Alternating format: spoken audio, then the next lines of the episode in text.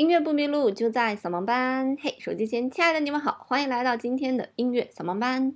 除了有音频版的音乐扫盲班，在微信公众平台搜索“音乐扫盲班”就可以收到我们视频版的推送啦。这个二零二零年啊是非常特殊的一年。本身呢，二零二零零二零二有很多朋友要去登记结婚，可惜因为疫情呢，所有民政局都取消了这个登记哈。那二零二零年的五月二十号和五月二十一号，大家可以去登记结婚。所以呢，马上就要到这个，嗯，对于很多人来讲非常重要的日子了。那今天呢，兔小芳就来跟大家推荐推荐婚礼能够用的背景音乐。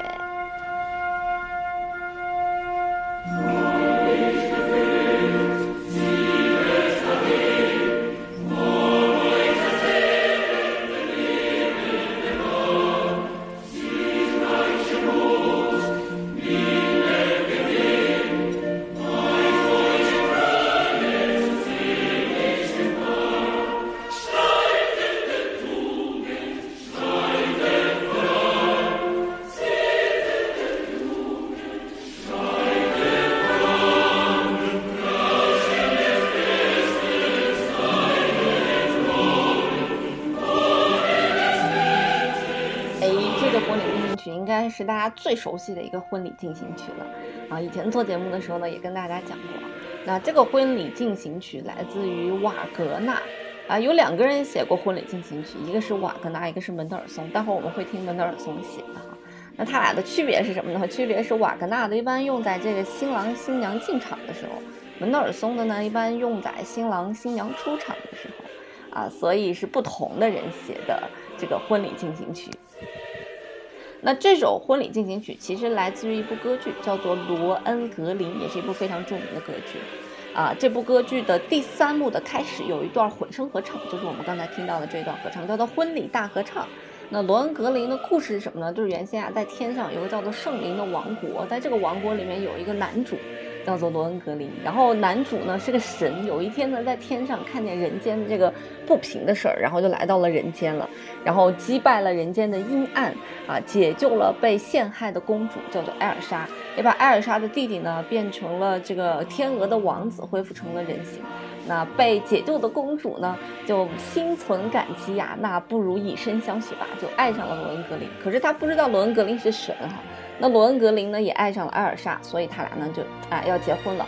但是有一个条件，就是呃这个女主永远不能问男主的姓名和来历。可是呢，在结婚的那天晚上，这个艾尔莎被人挑唆，就问了这个不该问的问题，所以呢这个婚约就被破坏了。所以呢，罗恩格林就又返回他的天天堂了，天宫了。我怎么觉得这个故事跟这个丘比特的故事这么像？说丘比特的妈妈是维纳斯，然后维纳斯是爱与美之神嘛，然后他知道人间有一个美女叫做普赛克，嗯，居然美若天仙，他又特别嫉妒，他就跟丘比特说：“说儿子，你背上不是有爱神之箭和呃仇恨之箭吗？你拿着仇恨之箭射向这个普赛克，让普赛克永远都不能爱上任何人，对任何人都充满仇恨。”那丘比特呢，听了老妈的话，背着两支箭去了，去了一看，哇塞，美女！他就把仇恨之箭改成了爱神之箭，一箭就射中了普赛克，然后普赛克就啊爱的丘比特爱的不要不要的。那丘比特呢也跟普赛克说啊，这个因为丘比特是神嘛，普赛克是人嘛，说我们俩相爱可以，但是呢你也是不能看见我长什么样子，不能知道我的姓名和来历。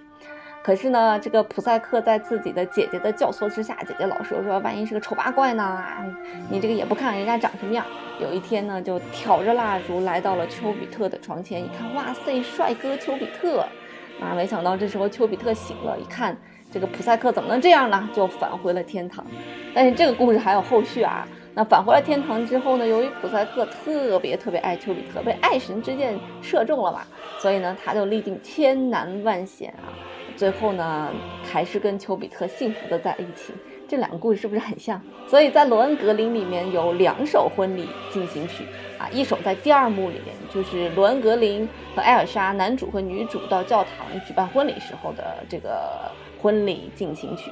婚礼的结尾啊，由门德尔松创作的婚礼进行曲。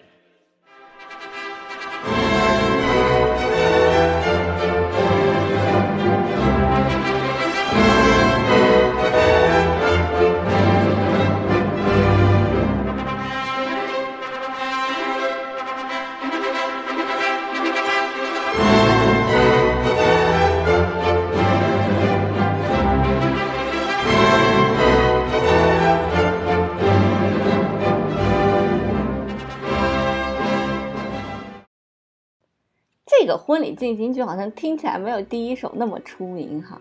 呃，因为大家每次说要结婚了，就会唱起当当当当当当当当，都会这样唱。那刚才我们听到呢，就是来自于门德尔松所创作的婚礼进行曲，它呢来自于门德尔松自己写的一部喜剧吧，叫做《仲夏夜仲夏夜之梦》哈。那这个《仲夏夜之梦》是根据莎士比亚的喜剧来改编的。相较于瓦格纳的那首旋律很优美的这个婚礼进行曲，这首听起来好像很庄严，就结婚是一件很庄严的事情啊！不管你贫穷或者富有，或者更富有。我都会对你不离不弃。那《仲夏夜之梦》呢，其实是门德尔松在十七岁的时候写的一首叫做《四手联弹》的一首呃《仲夏夜之梦》序曲。那后来呢，大概过了十七年的时候啊，他就被门德尔松重新改编成了一部算是啊戏剧配乐吧。那这部作品呢，其实是有大概十三首呃作品。那我们所知道的这首婚礼进行曲呢，排在第十首，是第五幕的一个前奏曲啊，也是就是恋人终成眷属，举行婚礼的这样一个场景。《仲夏夜之梦》讲的什么呢？它就是一个非常，呃，玄幻的一个故事啊，非常有趣的一个故事。但是是喜剧嘛，最终还是有情人终成眷属了。所以这个故事啊，发生在古希腊的雅典。那年轻的女一呢和男一相爱了，而女一的父亲啊不希望她嫁给男一，希望她嫁给男二。那这个时候呢，在森林里面有一个公爵正在举行婚礼，那一群演员呢也在这个森林里面排练喜剧，而女一的好闺蜜呢，女二，呃，是爱着这个男二的啊，就是呃女一的父亲想把女一嫁给的那个人，然后于是呢，大家都先后来到这个森林里面。那这个森林里面有很多小精灵啊，呃，那这个时候掌管这个精灵的仙王和仙后正在闹别扭。那为了捉弄仙后呢，仙王就命令一个小精灵去采一种花枝。这个花枝呢，如果滴在这个仙后的眼睛里面，那么她醒来的时候呢，就会疯狂的爱上第一眼看到的人或者动物。那在这个时候呢，仙王呢也无意中知道说这个啊女一的闺蜜啊女二是爱着男二的。所以呢，他就让这个小精灵呢，把一些花枝呢，也滴到男二的眼睛里面，这样男二一睁眼看到女二，他们俩就可以在一起了。结果来，这个小精灵呢，误把男一当成男二了。结果男一醒来的时候呢，看到的就是女一的闺蜜啊，这个女二。便不停的这个追求她，就把女一给忘掉了。仙王发现以后啊，就非常的害怕，非常的紧张，他就把这个眼泪呢，这个花枝啊，也滴到了男二的眼中。没想到男二一醒来呢，看到了男一正在追求女二的这个场景，于是两个人就先后的追求女二，争相恐后的追求女二。就在这样一个情景之下，女一和女二都非常非常的生气。那先后其实也中了计了，他就爱上了一个在这个公爵婚礼上排演戏剧的一个演员。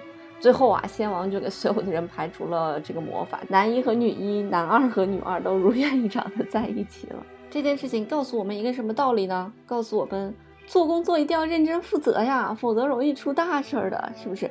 如果先王没有解药，那真是一个人间悲剧了。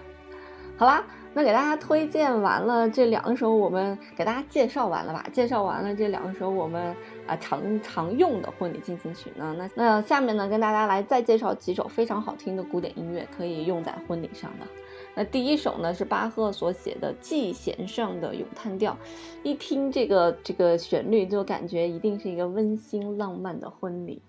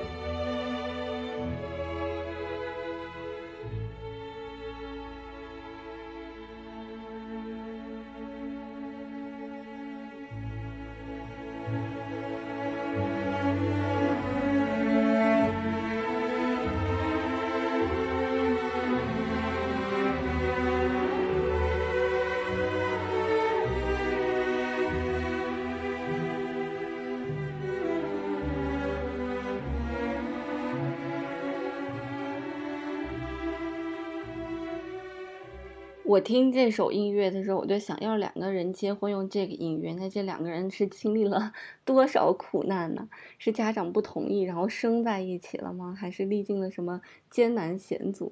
就看见两个人这样走进来放这个音乐，好像就要落泪的感觉哈。不过呢，这首音乐确实是一个比较好的婚礼用的背景音乐，而且听起来。不俗，呃，每个人好像也听过这个旋律，但是呢，听起来还是有非常感动的感觉。这可能就是巴赫的厉害之处吧。好了，那接下来再跟大家推荐一首呢，来自于艾尔加的《爱的礼赞》。我们原先呢也跟大家介绍过这首作品，杨丞琳呢也翻唱过这首作品啊那呃，整个作品的旋律呢也非常的舒缓，我们一起来听一下吧。